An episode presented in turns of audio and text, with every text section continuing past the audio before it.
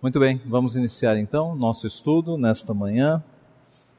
Como anunciado, o tema desta nova série de estudos será identidade, a identidade presbiteriana. E nesse mês de janeiro, nós vamos tratar dos aspectos ligados ao governo da igreja. Vamos então iniciar com uma palavra de oração. Pai Santo, nós te somos muito gratos porque podemos, Pai, estar aqui para aprender do Senhor e temos, ó Pai, aprendido cada vez mais do Senhor, a tua revelação, a tua palavra é rica, é um tesouro inesgotável. Nós te louvamos por isso, Pai, porque os teus atos poderosos no decorrer da história também nos dão um conteúdo excelente para que nós analisemos e aprendamos, Pai, como o Senhor tem agido no decorrer dos séculos. Nós pedimos que nos abençoe nesta manhã com o estudo deste assunto, que foi também revelado com, pelo Senhor, a forma como o Senhor é, governa a tua igreja por meio dos oficiais, por meio daquilo que o Senhor revelou na tua palavra. Abençoa-nos, Pai, ajuda-nos com este conhecimento, a fim de que, conhecendo-te melhor e conhecendo melhor a tua igreja, nós te sirvamos de uma forma ainda melhor. É o que nós pedimos e já te agradecemos, em nome de Jesus. Amém. Muito bem, meus irmãos. Apenas em nível de curiosidade, eu fiz essa figura usando aqui alguns personagens históricos, né, Lutero e Calvino lá em cima, e alguns símbolos que apontam para a reforma protestante, né, aquela, aquele primeiro aquele primeiro emblema ali é um emblema calvinista. O meu coração te ofereço, Senhor, pronta e sinceramente. Aqui é a primeira sarça da Igreja Presbiteriana da Escócia, em 1560. E aqui são sarças de outros países. Tá? Aqui Ashbel Green Simonton, José Manuel da Conceição, o primeiro pastor presbiteriano nascido do Brasil, ele era um padre. Tá? E aqui símbolos da nossa igreja, sarças, sempre com a inscrição Nectamen Consumebatur, e a sarça ardia e não se consumia, no latim. Tá? Então, é, como nós estamos tratando de identidade, eu pensei em colocar aqui vários símbolos e personagens históricos que apontam de fato para a nossa identidade. Vamos tratar nesta manhã e neste mês sobre governo da igreja que não é uma coisa criada pela igreja presbiteriana. Na verdade, vamos ver os elementos bíblicos. Por que, que a igreja presbiteriana e as igrejas reformadas, elas funcionam ou elas são governadas por Cristo por meio de oficiais, por meio de presbíteros e de diáconos. Nós temos aqui as três principais formas de governo quando o assunto é governo de igreja, tá? Nós vamos abrir no nosso texto base, que é Atos 15. Abra a sua Bíblia em Atos 15. Atos 15 é o primeiro concílio da igreja, a primeira assembleia geral. É o primeiro momento na história da igreja em que líderes de várias igrejas locais são reunidos num grande concílio em Jerusalém, em uma das igrejas, para decidir um assunto doutrinário. Tá? Então, vamos ler o, o capítulo é, até, até o verso 35. Diz assim a palavra de Deus. Alguns indivíduos que desceram da Judéia ensinavam aos irmãos: se não vos circuncidardes, segundo o costume de Moisés, não podeis ser salvos. Eu vou, eu vou parando para fazer alguns comentários. Aqui está a, a raiz do problema alguns judaizantes estavam ensinando os novos crentes de que eles só seriam salvos, salvos, se passassem pela circuncisão. Ora, isso é um retrocesso, não é? Porque em Cristo a circuncisão foi substituída pelo batismo. Mas esses cristãos judaizantes não haviam largado a circuncisão. Veja o que aconteceu. Tendo havido da parte de Paulo e Barnabé contenda e não pequena discussão com eles, resolveram que esses dois, Paulo e Barnabé, e alguns outros dentre eles subissem a Jerusalém aos apóstolos e presbíteros com respeito a esta questão. Comentário: Paulo e Barnabé contenderam com estes judaizantes, contende não pequena discussão, e resolveram que a situação não seria discutida ou não seria resolvida por Paulo e Barnabé, seria resolvida por quem? Por um concílio. Vamos levar isso a, ao concílio maior da igreja, aos apóstolos que estavam vivos e aos presbíteros. Seguindo, Enviados, pois, e até certo ponto acompanhados pela igreja, atravessaram as províncias da Fenícia e Samaria e, narrando a conversão dos gentios, causaram grande alegria a todos os irmãos. Tendo eles chegado a Jerusalém, foram bem recebidos pela igreja, pelos apóstolos e pelos presbíteros, e relataram tudo o que Deus fizera com eles. Insurgiram-se, entretanto, alguns da seita dos fariseus que haviam crido, dizendo: é necessário circuncidá-los e determinar-lhes que observem a lei de Moisés. Comento novamente. Eles foram para Jerusalém, viajaram, atravessaram cidades, foram muito bem recebidos pelos apóstolos e pelos presbíteros que estavam lá, mas chegou o outro lado também. Né? Os da seita dos fariseus que haviam crido em Jesus foram para lá e voltaram a afirmar: é necessário que eles sejam circuncidados e observem a lei de Moisés. Verso 6: Então se reuniram os apóstolos e os presbíteros para examinar a questão. Havendo grande debate, Pedro tomou a palavra e lhes disse: Irmãos, vós sabeis que desde há muito Deus me escolheu dentre vós, para que por meu intermédio ouvissem os gentios a palavra do evangelho e crescem Ora, Deus que conhece os corações lhes deu testemunho, concedendo o Espírito Santo a eles, como também a nós nos concedera, e não estabeleceu distinção alguma entre nós e eles, purificando-lhes pela fé o coração. Agora, pois, por que tentais a Deus, pondo sobre a serviço dos discípulos um jugo que nem nossos pais puderam suportar, nem a nós? mas cremos que fomos salvos pela graça do Senhor Jesus, como também aqueles o foram. Pedro se levanta e fala: Meus irmãos, vocês têm visto o tanto de não-judeus que têm se convertido, como o Espírito Santo foi derramado entre os não, não-judeus. Porque o ponto aqui era um judaísmo, né? Circuncisão, lei de Moisés. E Pedro faz a defesa. Os gentios receberam o Espírito. Agora nós vamos colocar um jugo sobre eles que nem nós mesmos conseguimos aguentar um jugo opressivo da lei. Ora, Cristo veio para cumprir a lei. Nós fomos salvos e eles também o foram. Verso 12: Toda a multidão silenciou. Passando a ouvir agora, Barnabé e Paulo. Note que era um debate. Pedro pede a palavra, faz a sua exposição é claro que o que nós temos aqui não é a transcrição de tudo o que foi falado, mas é o que o Espírito Santo determinou que ficasse para nós. Uma síntese. Né? Mas os segundos a, a pedirem a palavra são Barnabé e Paulo. Toda a multidão silenciou, passando a ouvir a Barnabé e a Paulo, que contavam quantos sinais e prodígios Deus fizera por meio deles entre os gentios. Na mesma linha de Pedro. Paulo e Barnabé se levantam e falam: gente, Olha o tanto de sinais e maravilhas que Deus está fazendo no meio dos gentios. É evidente que, o, que a salvação não é só para judeus. Deus está alcançando os gentios. Verso 13. Depois que eles terminaram, falou Tiago dizendo: Irmãos, atentai nas minhas palavras. Quem é esse Tiago? Tiago aqui é o irmão de Cristo, ou meio-irmão de Cristo. A gente fala meio-irmão porque nós sabemos que Cristo ele tem é, em comum com seus irmãos a mãe, não é? Mas Cristo foi gerado pelo Espírito Santo, por isso que há essa expressão meio-irmão. É? Mas do ponto de vista legal era irmão. E Tiago aqui é o pastor de Jerusalém. Então ele está como o moderador daquele concílio, é ele que está dirigindo, porque a reunião foi em Jerusalém. E ele vai fazer o fecho agora. Irmãos, atentai nas minhas palavras.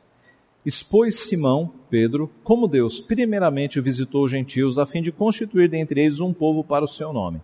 Conferem com isto as palavras dos profetas, como está escrito: Cumpridas estas coisas, voltarei e reedificarei o tabernáculo caído de Davi, e levantando de suas ruínas, restaurá-lo-ei para que os demais homens busquem o Senhor, e também todos os gentios sobre os quais tem sido invocado o meu nome, diz o Senhor, que faz conhecidas todas, que faz estas coisas conhecidas desde os séculos. Então Tiago se levanta e fala: o que Pedro falou está certíssimo, é cumprimento de profecia. Pelo que, verso 19, julgo eu, não devemos perturbar aqueles que dentre os gentios se convertem a Deus. Eu devo explicar aqui o que eu acho que todos sabem, né? O assunto aqui, judeus e gentios. Gentios é todo aquele que não é judeu. A palavra gentil vem de gentes, tá? Povos, nações. Mas, Tiago continua: escrever-lhes que se abstenham das contaminações dos ídolos, bem como das relações sexuais ilícitas, da carne de animais sufocados e do sangue. Porque Moisés tem em cada cidade, desde os tempos antigos, os que pregam nas sinagogas, onde é lido onde é lido todos os sábados. Então a palavra de Tiago aqui foi a seguinte: encerrando a reunião, nós cremos que os gentios estão sendo salvos, nós não devemos perturbar aqueles que estão sendo salvos, por consequência, é, não devemos exigir que eles sejam circuncidados. Agora, como esta é uma situação nova, em que pela primeira vez judeus e gentios vão sentar-se à mesma mesa. Por quê? Porque dentro da religião judaica, um judeu não se sentava com um gentil, a menos que esse gentil fosse um temente a Deus, que era um termo técnico para gentios que haviam aderido ao judaísmo. Um gentil não se sentava na mesa com alguém que fosse de outra fé. Tá? Mas agora, em Cristo, judeus e gentios vão assentar-se à mesma mesa. Então Tiago diz: é necessário que os gentios tomem cuidado com os seus hábitos anteriores à conversão. Quais são esses hábitos? Contaminação de ídolos, relações sexuais ilícitas e carne de animais sufocados e do sangue. O que, que Tiago está dizendo aqui? As duas primeiras é, têm uma relação com a vida anterior à conversão dos gentios. É possível que alguns gentios crentes ainda tivessem algum pecado não resolvido na área da idolatria e na área das relações sexuais ilícitas. Como assim, pastor? Ora, não havia culturas naquela época em que a poligamia era permitida? Então, era muito possível que um homem tivesse sido convertido e ainda possuísse lá suas duas, três, quatro esposas.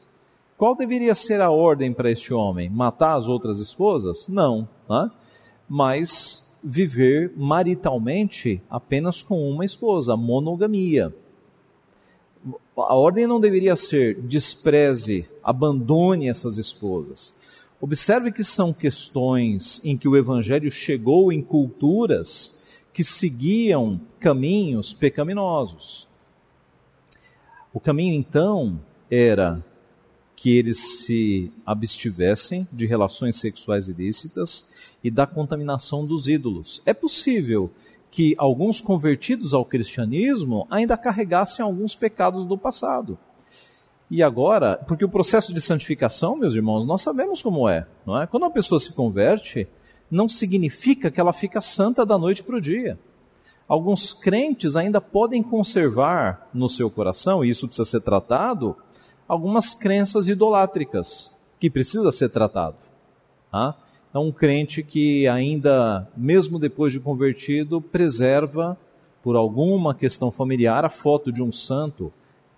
Precisa jogar fora essa foto, mas a, a santificação é um processo que vai acontecendo aos poucos e essa questão de poligamia, que em algumas culturas era praticada. Né? É, por isso que quando Paulo escreve às igrejas para falar de oficiais, de presbíteros e diáconos, ele diz que para presbítero e diácono tem que ser marido de uma só esposa.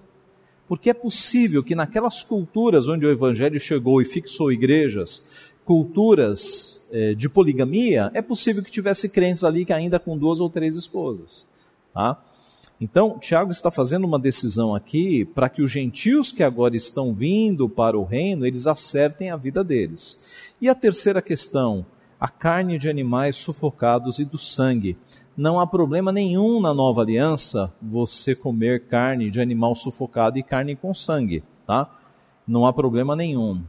Mas aqui era uma questão de amor aos judeus. Porque os judeus, embora convertidos a Cristo, muitos deles ainda mantinham essa prática de não comer carne de animais sufocados e carne é, com sangue. Por quê? Porque eles passaram a vida inteira fazendo isso. E assim como haveria-se de ter paciência para com os gentios, que aos poucos largariam alguns pecados, era necessário ter paciência também com os gentios, que tiveram leis dietéticas a vida inteira. E agora, em Cristo, eles estavam livres disso, mas era um processo. Lembra-se de Pedro? A dificuldade de Pedro inicial para comer na, ca na casa de Cornélio, não foi isso? Aí Deus manda uma revelação. Que revelação? Uma visão de um lençol descendo. O que, que tinha nesse lençol? Vários animais que um judeu não comeria. E aí Pedro fala: Senhor, eu não como isso. E qual é a palavra de Deus? É, não amaldiçoes aquilo que, Deus, aquilo que Deus abençoou. Alguns textos no Novo Testamento nos liberam para comer carnes que um judeu nunca comeria. Mas observe, a questão aqui é de amor ao próximo.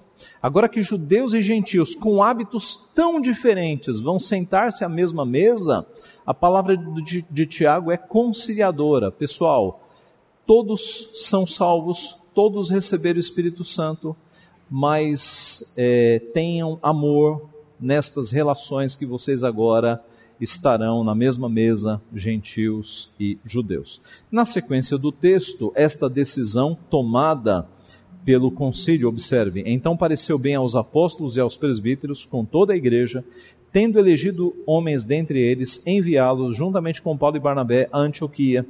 Foram Judas chamado Barsabás e Silas, homens notáveis entre os irmãos, escrevendo por mãos deles, Agora então a decisão vai ser enviada. Né? Eles escolhem homens para levar a decisão. E eles escrevem: Os irmãos, tanto os apóstolos como os presbíteros, aos irmãos que de entre os gentios em Antioquia, Síria e Cilícia, saudações. O texto da carta. Visto sabermos que alguns que saíram de entre nós, sem nenhuma autorização, vos têm perturbado com palavras, transtornando a vossa alma, pareceu-nos bem chegados a pleno acordo, eleger alguns homens e enviá-los a vós outros com os nossos amados Barnabé e Paulo, homens que têm exposto a vida pelo nome de nosso Senhor Jesus Cristo. Enviamos, portanto, Judas e Silas, os quais pessoalmente vos dirão também estas coisas. Pois bem pareceu ao Espírito Santo e a nós não vos impor maior encargo além destas coisas essenciais, que vos abstenhais das coisas sacrificadas a ídolos bem como do sangue, da carne de animais sufocados e das relações sexuais ilícitas. Destas coisas fareis bem se vos guardardes saúde. Então eles mandam a decisão e mandam estes homens, verso 27, para pessoalmente explicar a decisão, para que não fosse um papel frio, né, sem entonação. Os homens vão para explicar tudo o que aconteceu, quais foram os debates, quais foram as palavras e a decisão no final. Os que foram enviados desceram para Antioquia, tendo reunido a comunidade, entregaram a epístola. Quando a leram, sobremaneira se alegraram pelo conforto recebido. E aqui nós podemos parar. Note que a decisão foi recebida com muita alegria, porque os crentes, eles tiveram a decisão, nós não vamos precisar de circuncisão, não vamos precisar voltar para a lei de Moisés e estas decisões, esses três conselhos que foram dados aqui, abstenção de relações sexuais ilícitas, de carne sufocada e de ídolos, foi tranquilo, eles se alegraram com a decisão. Tá? Esse é o nosso texto básico. E, embora o ensino dele seja maior, seja um ensino para mostrar de que nós não estamos mais embaixo da, do julgo da lei de Moisés, da circuncisão, da, da Páscoa, mas agora nós temos o batismo e a ceia como, como novos sacramentos, sacramentos que não têm mais sangue. Não é? A circuncisão e a Páscoa eram baseados no sangue. A, o batismo e a ceia não têm mais sangue. O sangue ficou para antes de Cristo. Cristo foi o sangue final, o sangue que nos lavou. Tá? É, então, nós estamos em outro período Este é o ensino maior do texto. Mas dentro desse texto, como é o primeira, é, digamos, é, é, o primeiro concílio narrado, nós temos uma forte estrutura para tratarmos sobre governo, tá? Então, quando nós falamos de governo eclesiástico ou go governo de igreja, nós temos basicamente estas três formas de governo. Existem outras, mas estas são as prevalentes, são as formas mais encontradas, tá? A forma congregacional cujo lema, poderíamos dizer, é todos governam todos. Na forma congregacional, todos governam todos. Eu, eu, eu representei aqui com, com círculos vermelhos os membros da igreja e com círculos pretos a liderança da igreja. Tá? No sistema congregacional, como diz o nome, quem manda ou quem governa é a congregação, é todo mundo. Todos governam todos. Alguém poderia me dar um exemplo de igreja cujo sistema é congregacional? Quem? A Igreja Batista. Na Igreja Batista, o sistema é congregacional. As decisões são tomadas pela Assembleia. Então, precisamos pintar a igreja. Quem é que decide? A Assembleia. Convoca a Assembleia para decidir sobre a pintura da igreja. Há um, há um membro da igreja que precisa de disciplina. Quem é que disciplina? A Assembleia. Convoca a Assembleia, traz o um membro aqui e a gente vai disciplinar. No sistema congregacional, a congregação, a Assembleia toma as decisões. Além da igreja batista, a própria igreja congregacional, né, que é uma igreja no Brasil que não é, não é tão grande quanto os batistas, mas ela também é desse sistema. Tá? Todos governam todos. Daqui a, daqui a pouco eu vou entrar em mais características. O sistema episcopal. No sistema episcopal, o lema é um governa todos. É por isso que eu coloquei um símbolo aqui de uma, um círculo preto. Um governa todos. Alguém pode me dar um exemplo de igreja no Brasil cujo sistema é episcopal? Como? Igreja Católica, lá atrás? Metodistas. É, eu acho que no metodismo é, também é assim, né? E o sistema representativo? No sistema representativo ou presbiteriano, alguns governam todos. Como é que se chamam estes alguns? Os presbíteros. E os presbíteros são eleitos pelo povo da igreja. Tá? Esse é o sistema representativo. Talvez você esteja pensando, ah, foi copiado do sistema do nosso país. Não, eles nos copiaram, né? porque nós somos mais antigos. Ok? Nós acabamos de ver aqui, e nós vamos ver textos de eleição de presbíteros no Novo Testamento. Tá? É, então, e é bem diferente do século, né? É bem diferente do mundo secular. Porque no mundo secular, há um compromisso do deputado que foi eleito em defender os ideais da categoria, digamos assim. Então você tem um deputado lá que é do agronegócio, da agricultura, e aí ele tem um compromisso de defender aqueles que o elegeram. Na igreja não é assim. Quando na igreja você elege um presbítero, o compromisso do presbítero não é com quem o elegeu, é com quem? É com Deus. O compromisso dos presbíteros não é com a congregação, o compromisso dos presbíteros é com Deus, é em governar em nome de Cristo. É bem diferente do século, é bem diferente do mundo, tá? Mas no sistema presbiteriano ou representativo, observe que alguns círculos vermelhos foram aqui para a liderança. São os presbíteros, né, os anciãos da igreja, que são eleitos pelo povo para governar a igreja nos assuntos é, eclesiásticos. Ah, sim, a Andrea mencionou a Igreja Católica. Né? A Igreja Católica é um caso interessante. Ela, nos primeiros séculos, com as corrupções todas romanistas, ela passa a ser episcopal. Tá? É, mas os autores, eles dizem que a Igreja Católica ela migrou do sistema episcopal para o que eles chamam de sistema monárquico. Por quê? Porque a Igreja Católica tem um Estado, tem um Papa. O Papa tem uma guarda, né? virou uma, monarquia, mas na sua origem episcopal. Episcopal. Nas igrejas locais, o padre ele toma decisões e ele se submete a uma hierarquia, né, piramidal também dentro ali da sua da sua igreja. Mas então, em termos de igreja local, assemelha-se ao episcopalismo, mas estritamente falando, é uma monarquia, digamos, uma monarquia episcopal, que tem um papa como chefe supremo da igreja, né, que é um usurpador, na verdade, nós sabemos disso, porque o chefe supremo da igreja é Jesus Cristo, né, é nesse sentido que ele é o usurpador. Muito bem. Aqui é uma, uma representação gráfica, então, das principais formas de governo. Vamos falar, então, dos três sistemas, rapidamente. O sistema congregacional, também chamado sistema de independência. Quando você lê livros sobre história da igreja e você vê lá os independentes, é sinônimo de congregacional. Tá? Por que independentes?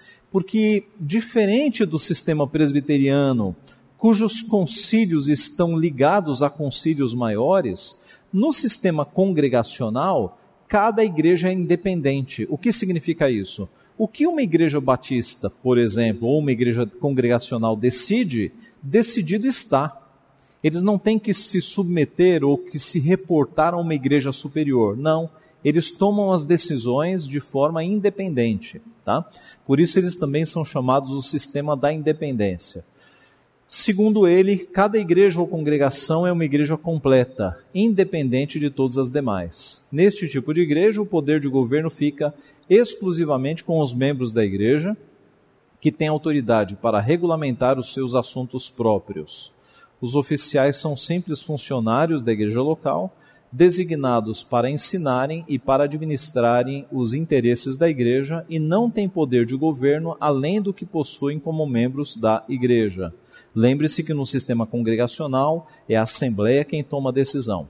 Se se achar conveniente que as diversas igrejas exerçam comunhão umas com as outras, como às vezes se dá, esta comunhão se expressa em concílios ou convenções eclesiásticos, concílios e convenções, e em reuniões ou conferências locais ou regionais, para consideração dos seus interesses comuns. É o que ocorre, não é? Você tem igrejas batistas que se unem em algumas, digamos, é, não sei se eles chamam federações, eu acho que não, mas em algumas ligas, né, ou alianças batistas, para tratar de interesses comuns, mas eles não têm jurisdição sobre as igrejas locais. Recentemente, um pastor batista que falou um bocado de heresias, né? um falso profeta, eu diria, um falso mestre, negando a palavra de Deus, ele foi desligado formalmente de uma. Foi do quê? Foi de uma associação de pastores? De uma convenção. De uma convenção de pastores. Qual foi a resposta dele depois desse desligamento? Não mudou nada, meus irmãos. Eu continuo crendo no que eu sempre disse a igreja aqui, ele falou o nome da igreja, não vai ter problema nenhum, porque esse é o sistema de independência. Eles se unem em algumas convenções apenas para ter comunhão e para ter alguns objetivos em comum. Mas se surge uma heresia numa igreja batista, não há um órgão superior que os discipline, que diga vocês estão errados. É independente. Se eles querem ordenar mulheres ao pastorado feminino, e algumas têm feito, eles fazem. Se eles quiserem ordenar, que Deus os livre, né? Homossexuais ao pastorado, como igrejas americanas têm feito, eles farão e não sofrerão nenhuma sanção, nenhuma disciplina, porque no sistema congregacional eles são independentes. Muito bem. Mas é determinado que estes atos destes corpos associados sejam estritamente consultivos ou declarativos e não sejam impostos a nenhuma igreja particular. Esta teoria de governo popular, que torna o ofício do ministério totalmente dependente da ação do povo, certamente não está em harmonia com o que aprendemos da palavra de Deus. Além disso, a teoria de que cada igreja é independente de qualquer outra igreja não expressa a unidade da igreja de Cristo tem efeito desintegrador e abre as portas para toda sorte de arbitrariedade no governo da igreja. Além disso, não há para onde apelar de quaisquer decisões da igreja local. Então, alguns problemas em, em você não seguir a palavra de Deus na forma de governo. Você cria uma forma de governo cujo sistema é independente. Você não tem comunhão ou ligação entre as igrejas. Você deixa de ser um corpo. Cada igreja toma a sua decisão, não há nenhum efeito disciplinar, e aí você destrói essa unidade que existe entre o corpo de Cristo. Tá? Outro problema, você não tem para onde apelar das decisões. Digamos, digamos que o conselho da igreja presbiteriana de Vila Guarani tome uma decisão totalmente equivocada. Você pode entrar com um documento no conselho da igreja questionando, falando: olha, vocês estão fora da Bíblia. Digamos que nós, da igreja, do, do conselho, reafirmemos o erro. Não, nós vamos continuar com essa decisão. Você pode apelar para onde? Para o presbitério, que é um concílio que está acima da igreja presbiteriana. Digamos que o presbitério ele diga: não, nós concordamos com o conselho. Você pode apelar para o sínodo. Digamos que o sínodo diga: vocês estão errados. Vocês podem apelar para o Supremo Conselho. Você tem instâncias é, é, de recursos pelos quais você pode apelar. Por quê? Porque nós somos um corpo. Ah, ah, nós fazemos parte de um corpo. As igrejas presbiterianas são uma federação de igrejas. Nós estamos ligados todo, é, no Brasil inteiro. Então, o que, o que acontece com uma igreja local, ela vai ter influência sobre outras igrejas. Tá? No sistema congregacional, não. No sistema congregacional são independentes, não há para onde você recorrer. Tá? O sistema episcopal. Ah, o sistema congregacional tem esse nome por causa da congregação, né, assembleia. O sistema episcopal tem este nome por causa da palavra grega episcopos, que é bispo, tá? Episcopos é bispo. Episcopos, literalmente, é supervisor. Epi, acima, escopos, visão. Supervisor é um que olha de cima, supervisor, tá? É a mesma ideia. Episcopos, supervisor, tá? Outras línguas reproduzem essa ideia de olhar de cima.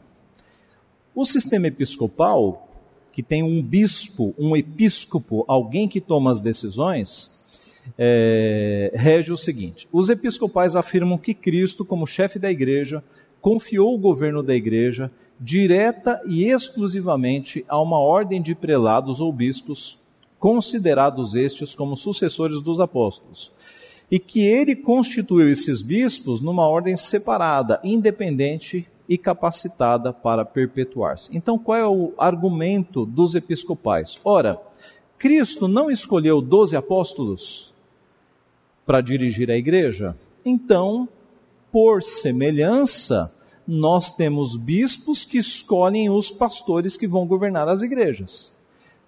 Parece lógico, não fosse a existência de alguns textos que falam de eleição, quando os membros da igreja elegem os seus pastores. No sistema episcopal não tem eleição. O pastor é colocado pelos superiores, pelos bispos superiores. O povo não participa da escolha dos pastores. Qual é o problema? O problema é que na Bíblia o povo participa da eleição dos pastores, da eleição dos presbíteros. Na Bíblia, inclusive, você tem os requisitos para orientar os crentes. Olha, é excelente alguém que aspira o presbiterato.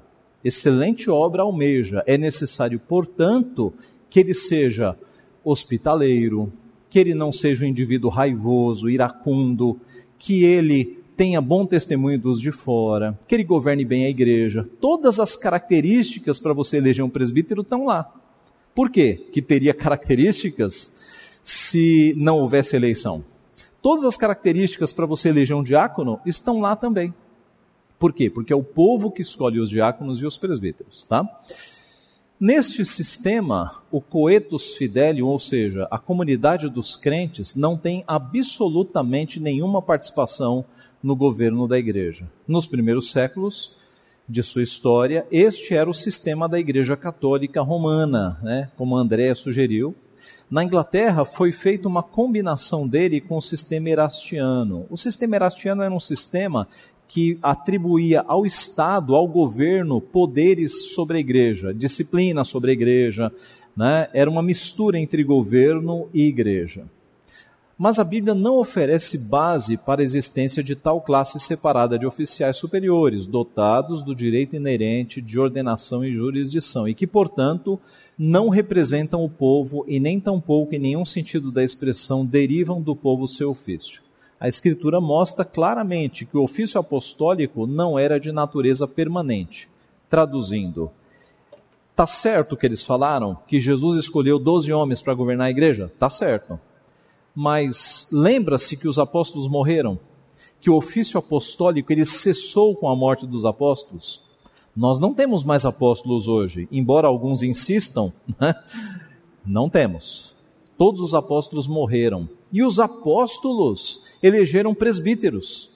E lá em Atos 15 você tem apóstolos e presbíteros. Os apóstolos morreram, os presbíteros continuaram.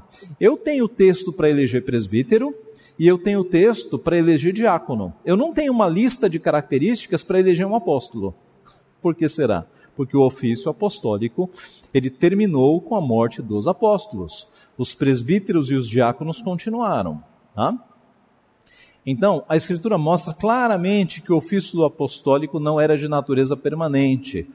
Os apóstolos compunham uma classe claramente distinta e independente, mas a sua tarefa especial não era de governar e administrar os assuntos das igrejas. Era seu dever levar o evangelho às regiões não evangelizadas, fundar igrejas e então designar dentre o povo outras pessoas para a tarefa de governar estas igrejas. O apóstolo Paulo é um belo exemplo. O apóstolo Paulo, ele não chegava numa igreja para passar a vida inteira pastoreando a igreja. Ele chegava na igreja, evangelizava, pessoas se convertiam, elegia os presbíteros e ia para o próximo campo. No próximo campo, eleição de presbíteros, ele ia para outro. Os, os apóstolos eram aqueles que estavam levando o evangelho para as nações e levantando lideranças locais para que os presbíteros governassem as igrejas. Era seu dever levar o evangelho às regiões não evangelizadas, por ordem de Cristo, fundar igrejas e então designar dentre o povo outras pessoas para a tarefa de governar estas igrejas. Antes do final do primeiro século, o apostolado já tinha desaparecido inteiramente, com a morte do último apóstolo. Tá? Eu estou retirando essas informações da teologia sistemática do Berkoff. O sistema representativo para falar do sistema representativo, eu fiz uma síntese do que o Thomas Witterow ele detalha no livro A Igreja Apostólica. Tá? Essa é uma síntese bíblica, eu estou me guiando na Bíblia, na verdade. Tá? Então, o, como é o sistema representativo ou o sistema presbiteriano de governo? Seis elementos sintetizam o nosso sistema. Primeiro elemento, os oficiais da igreja eram escolhidos pelo povo. Tá? Abra sua Bíblia em Atos 6. Atos 6, de 3 a 5. Acompanhe comigo, Atos 6, de 3 a 5. Mas, irmãos, escolhei dentre vós sete homens de boa reputação, cheios do espírito e de sabedoria, os quais encarregaremos deste serviço e quanto a nós, nos consagraremos à oração e ao ministério da palavra. O parecer agradou a toda a comunidade e elegeram Estevão, homem cheio do Espírito Santo, Filipe, Prócoro, Nicanor, Timão, Parmenas e Nicolau, prosélito de Antioquia. Eles elegeram os diáconos. Como é que se elege? Escolhendo, tá? Então houve eleição para diáconos. Veja agora Atos 14, 23. Atos 14, 23. E promovendo-lhes em cada igreja a eleição de presbíteros, depois de orar com jejuns, os encomendaram ao Senhor em quem haviam crido. Aqui, ah, Paulo, né, é, Paulo acompanhado, né, eu não me recordo de quem, Barnabé, Paulo e Barnabé, andando pelas cidades, e verso 23, promovendo-lhes em cada igreja a eleição de presbíteros, em cada igreja presbíteros. Tá? Não era um presbítero por uma igreja, a gente já vai falar da pluralidade, né? mas o ponto aqui é a eleição eleição de presbíteros. Então cai o argumento episcopal de que um bispo tem que colocar um pastor na igreja e a igreja não elege. Não. Pela Bíblia, é a igreja quem elege os seus presbíteros e o pastor é um presbítero. Tá? Essa é a primeira característica do sistema representativo.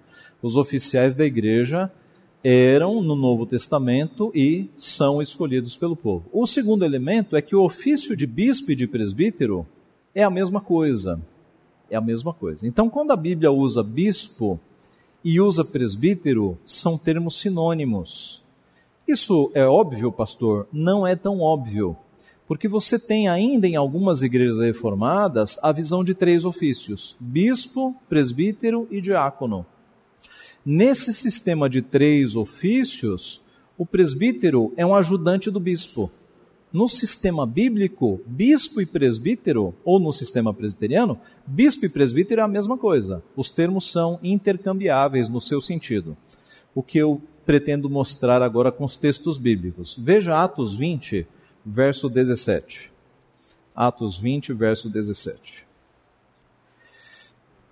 Demileto mandou a Éfeso chamar os presbíteros da igreja. Aqui Paulo, né, está chamando os presbíteros da igreja. Veja o verso 28. Atendei por vós e por todo o rebanho, sobre o qual o Espírito Santo vos constituiu bispos, para pastoreardes a igreja de Deus, a qual ele comprou com seu próprio sangue. Veja, é, não são os presbíteros, mas o que, que Paulo falou? Atendei agora, presbíteros, sobre, por todo o rebanho, atendei por vós e por todo o rebanho, sobre o qual o Espírito Santo vos constituiu o quê? Bispos. Para fazer o quê? Para pastorear. então, no, no mesmo texto você tem presbítero, bispo e pastor. É, três termos para as mesmas pessoas. Quem são estes? São os presbíteros de Éfeso e eles são presbíteros, bispos e pastores, porque a função do presbítero é pastorear. Ué, então, pastor, no nosso sistema, para que, que serve o pastor? Para ensinar. Note, no sistema presbiteriano, os presbíteros pastoreiam e ensinam também. A ênfase do presbítero regente é o governo da igreja, e ele ensina também. O presbítero docente é o presbítero que ensina. Ele também pastoreia, mas a sua ênfase está no ensino. Então, num conselho de igreja, você tem presbíteros. Você tem presbíteros regentes e presbíteros docentes. Todos pastoreiam, todos governam, governam. Alguns a ênfase é governar e outros a ênfase é ensinar, mas todos pastoreiam e todos governam, tá? Porque na Bíblia você não tem bispo como sendo uma classe superior, presbíteros uma classe intermediária e diáconos. Você tem presbíteros, sinônimo de bispos, e você tem diáconos. É o que nos mostram outros textos. Veja Filipenses 1:1. Filipenses 1:1. Paulo e Timóteo, servos de Cristo, a todos os santos em Cristo Jesus, inclusive bispos e diáconos que vivem em Filipos. Cadê os presbíteros? São os bispos. Tá? Ele se dirigiu à liderança usando os dois ofícios, usando a palavra bispo, que é sinônimo de presbítero. Veja Tiago 5,14. Tiago 5,14. Está alguém dentre vós doente? Chame os presbíteros da igreja, e esses façam oração sobre ele, ungindo-o com óleo em nome do Senhor. Ué, cadê os bispos? Por que, que não chama os bispos? porque presbítero e bispo no Novo Testamento é a mesma coisa. Tá? Um argumento adicional. Eu tenho uma lista para presbíteros, para eleição de presbíteros, qualificações dos presbíteros. Eu tenho uma lista de qualificações de diáconos, mas eu não tenho uma lista de qualificações de bispos. Aliás, na lista de presbíteros começa com bispo. Se alguém aspira, aspira ao episcopado, excelente obra almeja. E aí seguem-se as funções do presbítero.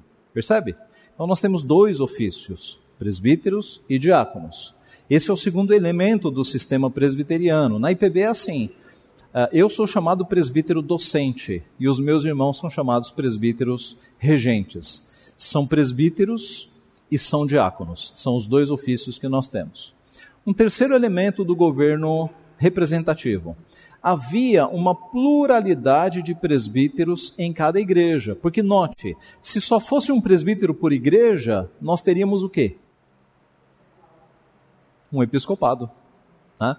Há uma pluralidade de presbíteros em cada igreja, por isso o sistema é presbiteriano, é representativo. Atos 14, 23 fala da eleição de presbíteros. Atos 14, 23 nós já lemos, né? E promovendo-lhes em cada igreja a eleição de presbíteros em cada igreja. Ok? E Atos 20, 17, que nós também já vimos mas agora sob outro prisma. De Mileto mandou a Éfeso chamar os presbíteros da igreja. Em Éfeso, nesta igreja específica em que Paulo esteve, não havia um presbítero só, havia presbíteros. Tá? Então você tem um corpo de presbíteros nas igrejas, uma pluralidade de presbíteros. O quarto elemento do sistema representativo, Ordenação era um ato do presbitério, ou seja, de uma pluralidade de presbíteros. Presbíteros ordenam novos presbíteros. Veja 1 Timóteo 4,14. 1 Timóteo 4,14. Paulo falando a Timóteo: Não te faças negligente para com o dom que há em ti, o qual te foi concedido mediante profecia, com a imposição das mãos do presbitério.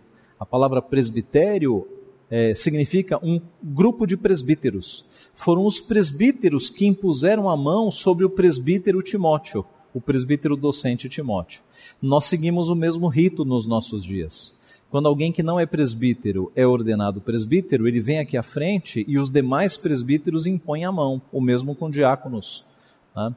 Há essa imposição de mãos do grupo de presbíteros.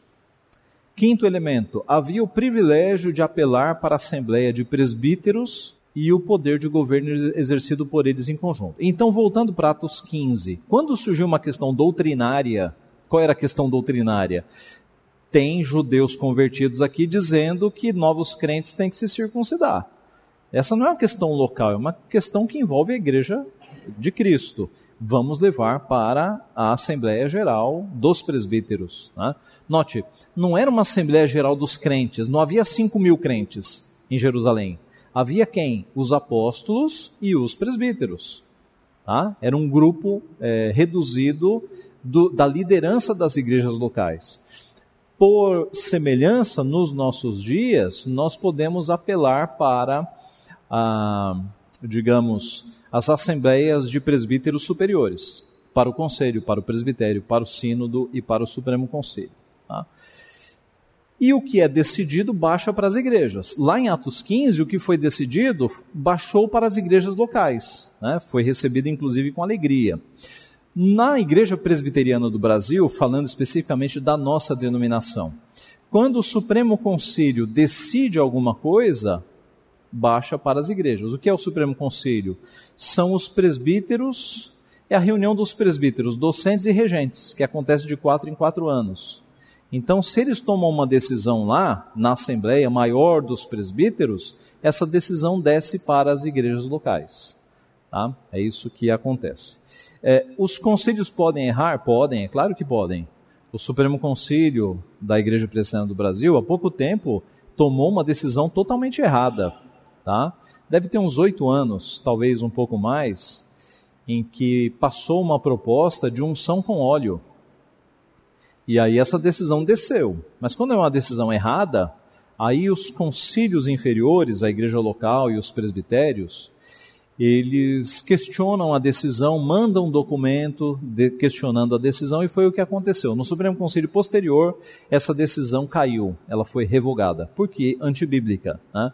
unção com óleo era prática é, apostólica, tinha um significado na época dos apóstolos, não cabe mais nos nossos dias, tá? Não, é uma, essa é uma discussão né, com mais conteúdo do que isso, mas eu asseguro que era uma prática apostólica.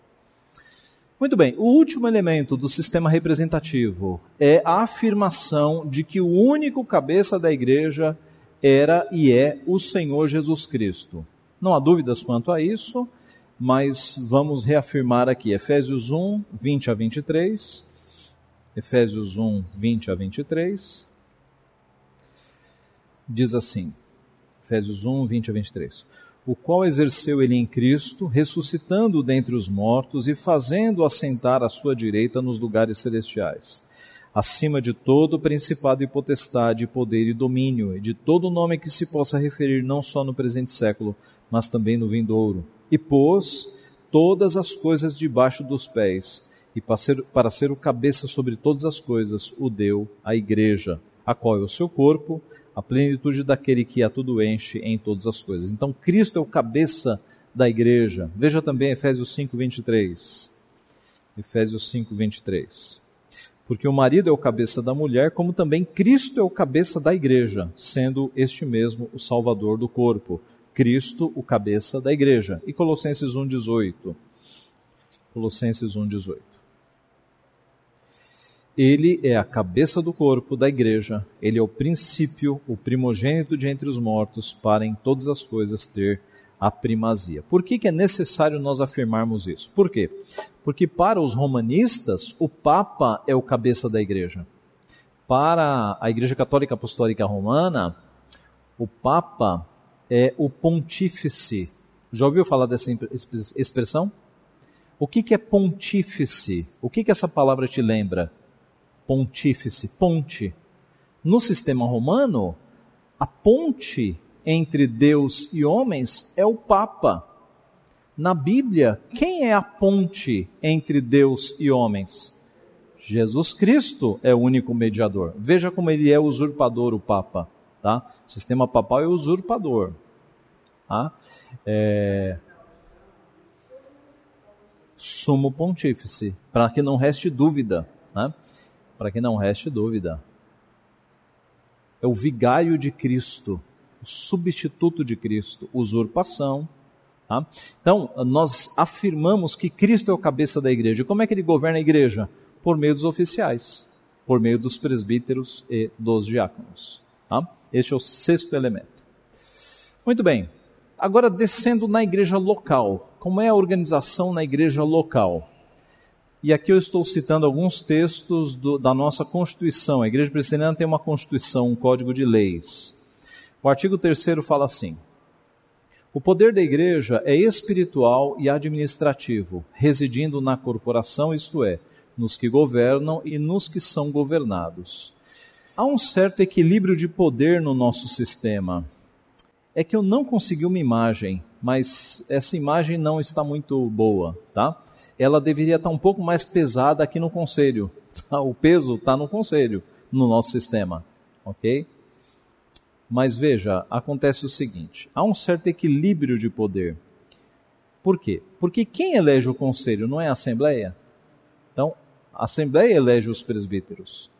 E há algumas decisões que, por prudência, a Igreja Presbiteriana diz que ela tem que ser partilhada com a Assembleia. Por exemplo, venda de imóveis. O conselho da igreja não pode decidir sozinho, por exemplo, vender este templo. Não pode. Ele, ele toma a decisão, traz para a Assembleia. A Assembleia vota. E se passar na Assembleia, o Conselho aprova. Tá? Então, vendas, aluguel, alienação, coisas com imóveis, é o poder da Assembleia. O Conselho não pode eleger diáconos e nem pode eleger presbíteros. Quem é que elege presbíteros e diáconos? É a Assembleia. Observe que há, há uma conjunção aqui, né, uma conjunção de, de poderes o poder maior ainda é do conselho, tá? porque ele toma as decisões finais, porque é o sistema bíblico. Tá? No sistema bíblico, o povo, a igreja, elege os seus representantes para que eles governem o povo. Algumas decisões são, são partilhadas. Aqui o parágrafo 1 e o 2 do artigo 3. A autoridade dos que são governados é exercida pelo povo, reunido em assembleia para. O que, que a assembleia faz? eleger pastores e oficiais da igreja ou pedir a sua exoneração. Exoneração é quando é necessário que um oficial deixe de ser oficial, ou quando ele pede. Pronunciar-se a respeito dos mesmos, dos oficiais, bem como sobre questões orçamentárias e administrativas quando o conselho solicitar.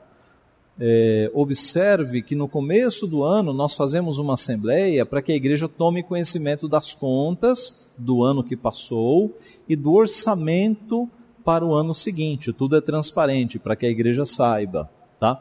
E a igreja pode, e o conselho pode pedir que a igreja se manifeste também. Vocês se lembram quando a gente foi fazer um pedido de, de empréstimo para a junta patrimonial? Nós reunimos a assembleia né, para que o pedido saísse da Assembleia. C. Deliberar sobre aquisição ou alienação de imóveis e propriedades, tudo de acordo com a presente Constituição e as regras estabelecidas pelos conselhos competentes. Aqui é o poder da Assembleia.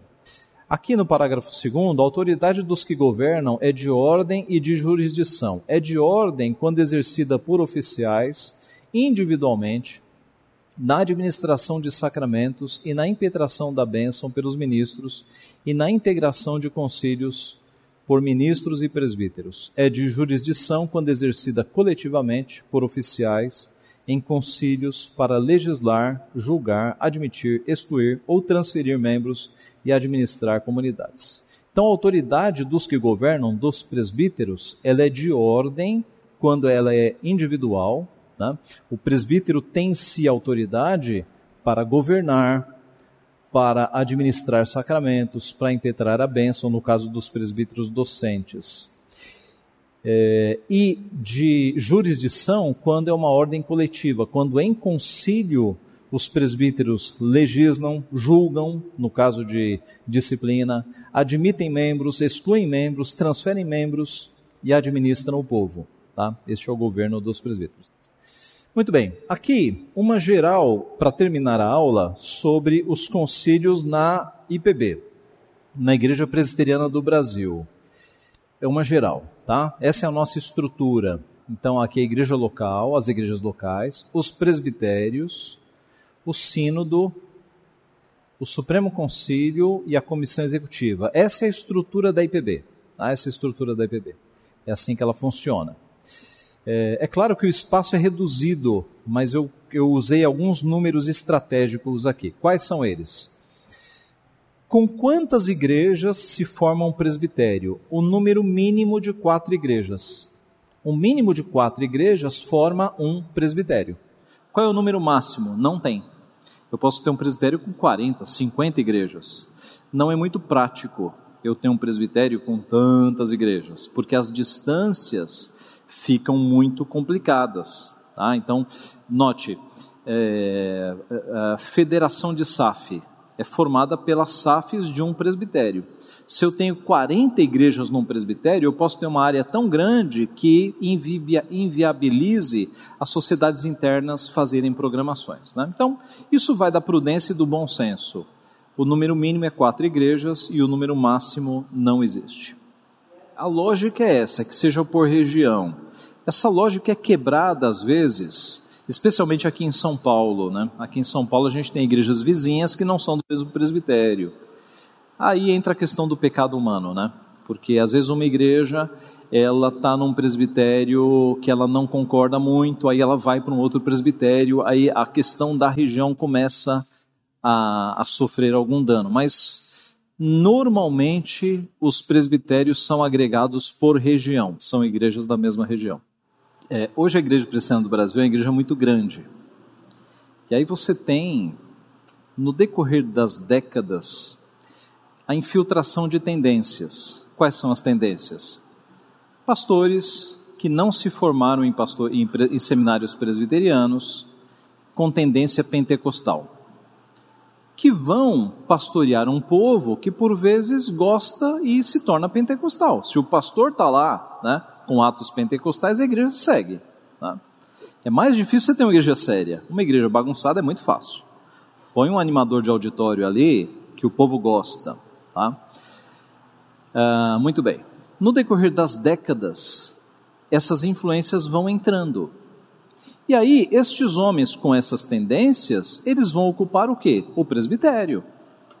Tá? O presbitério. Então, se eu tenho oito igrejas num presbitério e cinco pastores são bagunçados, as igrejas vão continuar bagunçadas. Aí você me pergunta, mas cadê o sínodo? É a mesma coisa. O sínodo não é uma classe separada de homens.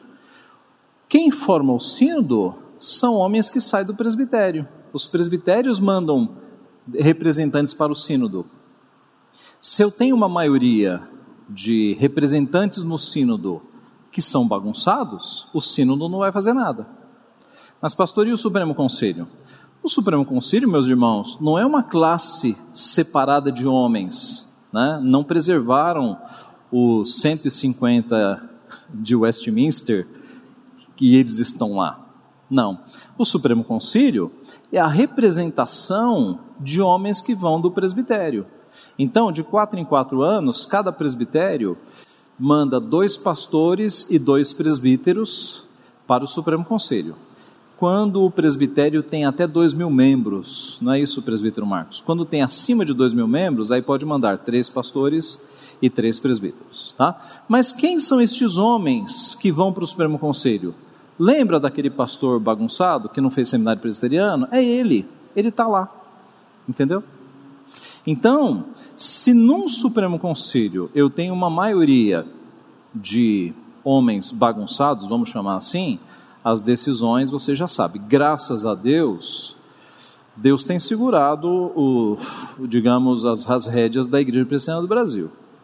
O Supremo Conselho, eu diria, quando ele está completo, ele é majoritariamente conservador e firme, com o plenário completo. Mas é uma luta. Há pentecostais lá, há liberais, é uma luta. As tendências das igrejas locais, elas se refletem no Supremo Conselho. É por isso que o Supremo Conselho não toma decisões tão drásticas. É por isso que no Supremo Conselho passou unção com óleo. A maioria do plenário votou por unção com óleo. Graças a... o plenário estava esvaziado, né? Foi no final de reunião. Graças a Deus, quatro anos depois, com o plenário cheio, eles falaram: gente, o que, que é isso? Revogue-se essa decisão, tá? que a igreja presbiteriana aceita pastores de outros, de outros seminários, que não é da presbiteriana? Tá. Por uma, por uma exceção que há na Constituição, que acabou virando regra em alguns presbitérios. Tá? Então, a nossa Constituição, no artigo 118, diz assim, é, mais ou menos assim, eu não sei decor, né, mas diz mais ou menos assim, que, terminados os estudos em um seminário presbiteriano, o candidato será é, encaminhado à licenciatura, é alguma coisa assim, o, o caput, o, a, a linha do artigo. O parágrafo primeiro fala que, em casos excepcionais, poderá o presbitério aceitar um curso idôneo que não tenha sido feito em seminário presbiteriano. Não, é, é, o espírito é esse. Veja, é uma exceção né? E é uma exceção. E é uma exceção não no início do processo. O parágrafo primeiro não está falando do envio. O envio é para seminário presbiteriano, sem sombra de dúvida. O parágrafo primeiro trata de uma possível exceção de surgir na igreja alguém com curso teológico completo. Digamos que um batista, né, um irmão batista, tenha se reformado, aceitado as doutrinas da graça, batismo infantil, e chegue aqui com um curso feito num seminário batista. O presbitério pode aceitar este curso e até pedir que outras matérias sejam feitas num seminário presbiteriano. Né? Ou digamos um exemplo mais fácil: chega na nossa denominação um, um homem que teve um, que fez um seminário norte-americano, tá? que não é da IPB. O presbitério pode aceitar esse curso. Gente, é, é, é, é um seminário presbiteriano, vamos aceitar. O parágrafo 1 do artigo 118 trata desta exceção, alguém que chegou no final do processo. O que, que os presbitérios bagunçados fazem? Eles falam: olha, temos uma exceção aqui, vamos mandar para um outro seminário, que não é da igreja presbiteriana. E aí eu tenho pastores que são formados sem uma formação presbiteriana. Então, é por isso, Vivi. Tá? É por isso. Há uma, há uma má interpretação do artigo 118 quanto ao parágrafo 1. oração pelo Supremo Conselho. Sempre, sempre. Exatamente. É. A Vânia disse o seguinte: mais do que nunca nós temos que orar pelo Supremo Conselho. Aliás, em julho desse ano é reunião do Supremo Conselho. E aí, sempre que se aproxima o Supremo Conselho, nós pedimos para a igreja orar, porque o Supremo Conselho ele toma decisões que descem para as igrejas locais. Né? Então, Deus tem tido misericórdia da nossa igreja, mas não é uma situação pacífica. Tem muita gente que não é presbiteriana ocupando estes conselhos. Tem muito presbiteriano, tem muito firme lá, né? mas há sempre uma ameaça. E isso, meus irmãos, não é, digamos, um problema só da Igreja Presbiteriana do Brasil. No mundo inteiro, as denominações passam por essas lutas. No mundo inteiro. Há denominações aí fora do Brasil que estão lutando para não ordenar homossexuais. Veja que lá o nível ficou muito pior. Né? Graças a Deus no Brasil, as lutas são, são outras, né? mas é necessário que a igreja ore por essas reuniões do Supremo Conselho. Necessário. Sim, presbítero Marcos. Referente àquele caput sobre Sim. a exceção, né? Uhum. eu creio que também vem de uma certa herança histórica no período que a igreja tinha poucos candidatos ao ministério face à expansão da igreja. É, então, é. A, a, era, digamos, havia falta de de ministros e, inclusive, na história nós podemos ver pastores que eram, eram ministros de diversas igrejas, sete, oito igrejas ah, simultaneamente. Sim, sim. Então, foi um período histórico que havia, digamos, lacuna. Uhum. E afora, bem lembrado pelo, pelo reverendo, a questão também de, de denominações fraternais, né? É. que formam bons pastores, mas precisam ser examinados por um é conselho é antes de ser aceito. É. O presbítero Marcos levantou um aspecto histórico. A nossa Constituição foi feita em 1950. Naquela época, nós tínhamos dois seminários, não é, presbítero? O seminário de Recife e o seminário de Campinas. E havia pastores que pastoreavam sete, oito igrejas. Então, havia uma exceção para que eh, pudesse ser aproveitados outros cursos e até formações ali mais rápidas, digamos assim. Né? Alguns pastores do passado, eles tiveram uma forma, formações rápidas, né? o chamado janeirões, né? os institutos bíblicos. Isso, isso. Então havia, havia essa, essa, digamos, adaptação, essa flexibilidade. Hoje, hoje não faz mais sentido. Hoje nós temos oito seminários e, e três extensões. Tá? Nós temos oito seminários espalhados pelo país e três extensões que são, digamos, quase seminários, são filiais de seminários maiores, é, que estão em Manaus, Ji-Paraná, ou são duas extensões? Acho que são duas. É Ji-Paraná e Manaus, duas extensões. Tá? Então são 10 instituições de ensino espalhadas pelo Brasil. Só São Paulo tem dois seminários. Tem aqui na capital e em Campinas. Então, em 1950 era uma coisa. Para você transitar no Brasil em 1950 era uma coisa. Nós estamos em 2020. Hoje não tem mais é, desculpa para alguém não fazer um seminário presbiteriano. Porque as condições de mobilidade são outras e há 10 unidades de ensino espalhadas, de ensino teológico espalhadas pelo país. Tá? Então, quando um presbitério decide mandar um candidato para um seminário que não é presbiteriano, é má fé, gente. Não pode ser outro motivo. Pastor, eu não sei se é fato ou fita, ou fita de fato. Eu ouvi um noticiário no rádio que em Brasília algumas mulheres entraram com processo contra a nossa igreja para serem ordenadas pastoras. Uhum. E a dita cuja juíza lá que, que é, avaliou o caso, concedeu para uhum. as mulheres esse direito. Uhum, uhum. O que que o Supremo Conselho, o Sínodo, ou quem quer que seja, possa fazer a respeito? Porque a dita cuja juíza lá, ela aceitou é. e deferiu o pedido de, dessas mulheres da igreja de Brasília uhum. serem nomeadas pastoras. É. é, o que, o que, o que deve ser feito é dizer o seguinte para a juíza do século: as, as tuas leis não entram nas leis da igreja. As, a igreja tem a sua constituição. Né? É isso que deve ser feito. Né? Procure uma igreja que aceite pastoras. Né? Então, o, o, o século não pode invadir a jurisdição eclesiástica. O direito eclesiástico é garantido. Tá? Qualquer juiz que tem um pouco de bom senso, e alguns têm, vai dizer o seguinte: essa igreja tem uma constituição, a associação a esta igreja não é obrigatória, associa-se quem, é, quem de fato concorda com suas leis, e se está associado e concordou com as leis, cumpra as leis. Tá? Ah, então, então é isso.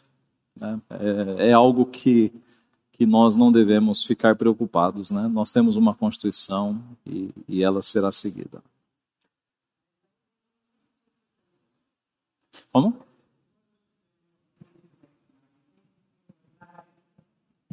Não, não.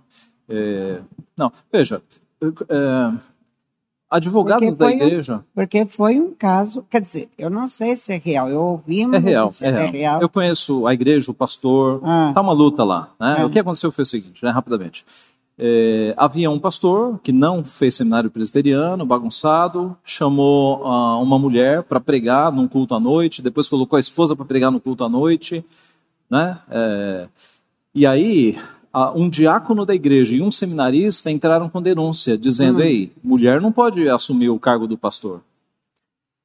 E aí virou uma confusão, porque havia advogados na igreja que entraram na justiça secular contra a igreja, e aí hum. virou uma bagunça. O presbitério colocou agora um pastor firme lá, que eu conheço, e o pastor está dirigindo a igreja hum. no sentido de segurá-la dentro dos ideais presbiterianos, mas recebendo processos e processos civis seculares sobre a cabeça. Ah, porque como é algo de justiça, eu achei que teria que ser assim é. o caminho.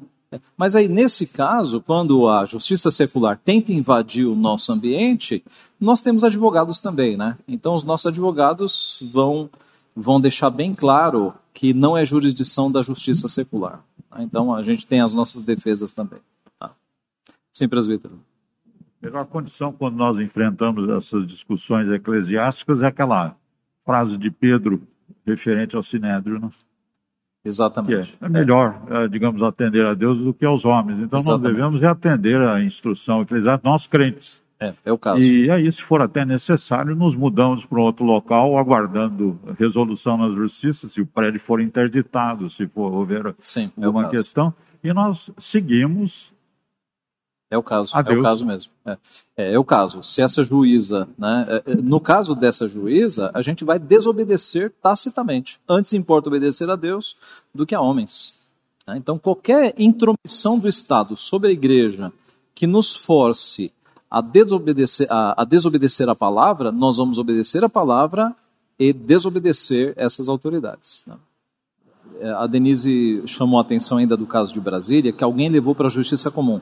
Quem levou para a justiça comum é o pessoal que está errado. É o pessoal que está querendo que mulher seja pastora. Foram eles que tiraram. Porque, de fato, a Bíblia nos ensina, meus irmãos, 1 Coríntios capítulo 6, que demandas, é, disputas, desacordos, nunca vão para tribunais seculares. Nós temos os nossos tribunais. O conselho da igreja se transforma num tribunal. Tá? É, eu já contei para vocês aqui que já houve ocasião do nosso conselho receber a reclamação de um membro dizendo assim: o membro falou, pastor, eu fiz um trabalho para um diácono de outra igreja e o diácono não me pagou e disse que não vai pagar. O que, que eu orientei? Faça um, um documento ao nosso conselho. O nosso conselho entrou em contato com o conselho do outro diácono e relatou o caso. O outro conselho chamou o diácono, ele não quis pagar, o disciplinou, eu acho que até expulsou da igreja, porque ele insistiu muito no erro. Né? Então, note, ao invés de levar isso para a justiça comum, nós temos os nossos tribunais. Né? É, os nossos tribunais podem lidar com situações assim. No caso de Brasília, é o pessoal que já está fora mesmo da, da palavra de Deus, né? Aí eles pioraram a situação levando isso para a justiça comum, porque eles sabem que na justiça presbiteriana eles nunca conseguiriam ordenar uma mulher pastora. Por quê? Porque nós temos nossas leis bíblicas, né? então eles apelaram para o século, né? infelizmente. Sim, Lauro.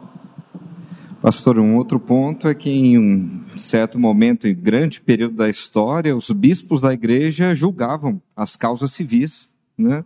Então nós vemos vários expoentes, a relatos até de, de Agostinho, que, como bispo de Pona, julgava causas alheias, de modo que o nosso regime, sistema de governo, ele é anterior é, ao sistema secular, e o sistema secular ele plagiou a, o nosso modelo, o nosso sistema de governo. É, é. Assim, é, houve épocas, né? Assim mesmo. E, e veja, a argumentação de Paulo é a seguinte: como é que vocês ousam submeter assuntos da igreja a tribunais seculares? Vocês não sabem que um dia vocês julgarão os anjos? Vocês não podem julgar coisas menores? Veja a argumentação de Paulo. Tá? É impressionante. E um outro ponto só com relação ainda ao artigo 118, só voltando rapidinho aqui, como o presbítero Marcos Serra falou, Brasil, um país de proporções continentais que vivia só de dois seminários, o do norte, o do sul, o do sul no sudeste, né, que a gente brinca. É, mas um, um outro fenômeno que a gente observava muito e ainda tem principalmente nas décadas antigas, era o seminarista que saía de regiões mais distantes para vir para Recife ou Campinas e que não voltava, não retornava ao seu presbitério, né? Arrumava alguma igreja local aqui em São Paulo ou lá em Pernambuco e ficava por lá. E aí o seu presbitério que o mandou ficava desassistido. Então é. isso foi um outro problema crônico. E hoje eu acho que um que nós temos é a qualidade dos nossos seminários, né? Uh, nós temos estados que têm dois seminários, como aqui em São Paulo, e muito distintos eh, entre si, com diferenças de, de grade, de formação, de currículos bem diferentes. Então, eu acho que uma preocupação hoje do nosso Supremo Conselho devia ser essa, de, de como fazer esse controle de qualidade da educação presbiteriana. Né? Sim, é verdade. É, é de fato. É Hoje não há mais justificativas, né?